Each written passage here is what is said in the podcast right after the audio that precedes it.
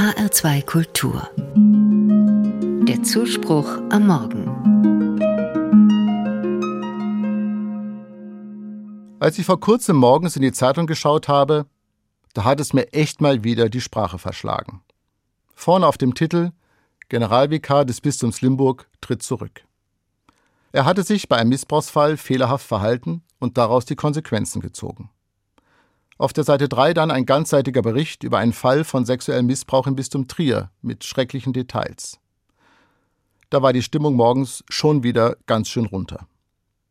Und überhaupt waren die Nachrichten aus der katholischen Kirche in den letzten Wochen furchtbar. Ein Missbrauchsbericht nach dem anderen. Aus dem Bistum Essen, aus dem Bistum Mainz, aus dem Erzbistum Freiburg. Die katholische Kirche kommt gar nicht mehr raus aus den negativen Schlagzeilen. Natürlich, es ist selbst verschuldet. Jahrzehntelang wurde vertuscht, verheimlicht, verschwiegen. Und es ist gut und wichtig, dass nun alles ans Licht kommt, vor allem für die Betroffenen, ihre Familien und Freunde. Endlich finden ihre Schicksale Gehör, endlich wird ihnen geglaubt, wenn auch reichlich spät.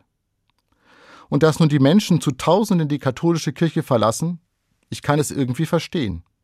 Sie vertrauen der Kirche nicht mehr, es wurde zu viel gelogen, zu viel war nur Lippenbekenntnis, zu wenig wurde tatsächlich getan. Und auch ich ertappe mich manchmal bei dem Gedanken, möchte ich wirklich noch öffentlich für diese Institution sprechen? Eine Institution, von der viele denken, da ist sowieso Hopfen und Malz verloren. Mitglied bei der Kirche zu sein, ist längst nicht mehr selbstverständlich. Nein, vielmehr muss ich begründen, warum bleibe ich in der Kirche. Ich habe mich entschieden, ich bleibe in der Kirche, trotz allem auch wenn mich die Berichte über Missbrauch immer wieder neu erschüttern. Denn ich bin davon überzeugt, es ist wichtig, dass es Kirche gibt, sei sie katholisch, evangelisch oder orthodox. Denn sie steht Menschen bei, vor allem an den entscheidenden Wendepunkten des Lebens, bei der Taufe eines Kindes oder bei der Begleitung eines Sterbenden. Sie kümmert sich um alte und kranke Menschen, um Menschen mit Behinderung. Sie schafft heilige Räume für Gottesdienste, Gebet, Stille und Meditation.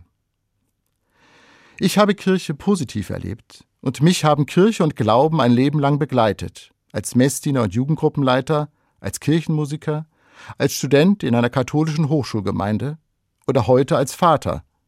Abends vor dem Schlafengehen spreche ich mit meinen Kindern gerne ein Gebet.